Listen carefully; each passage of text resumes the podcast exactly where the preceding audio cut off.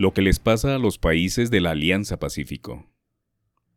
Chile, Perú y Colombia, 0,1, 0,3 y 0,9%, todos de la Alianza del Pacífico, son de peor crecimiento económico este 2023 a los ojos de la CEPAL, todos ellos con incertidumbre política. Una mala noticia. La economía colombiana cayó 0,4% el pasado octubre, según el indicador de seguimiento de la economía del DANE, lo que supone que la actividad productiva está al borde de la recesión.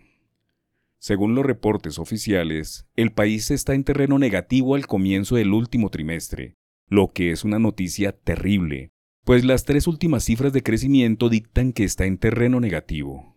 Agosto, menos 0,3% y septiembre, menos 0,3%.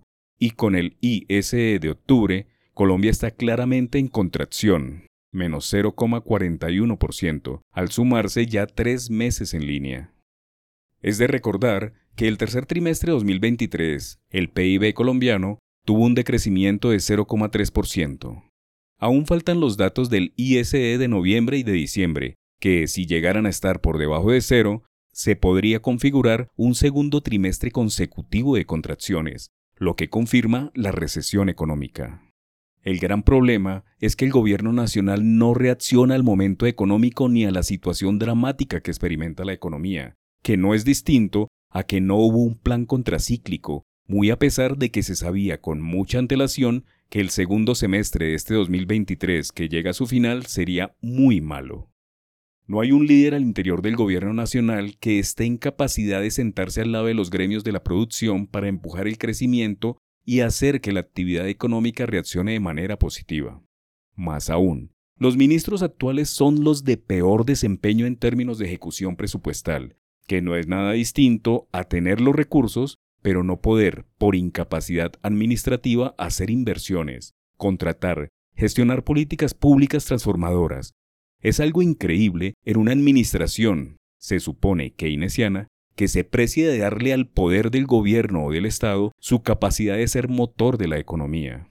El Estado sí puede mover la economía cuando cuenta con los ministros idóneos para ejecutar.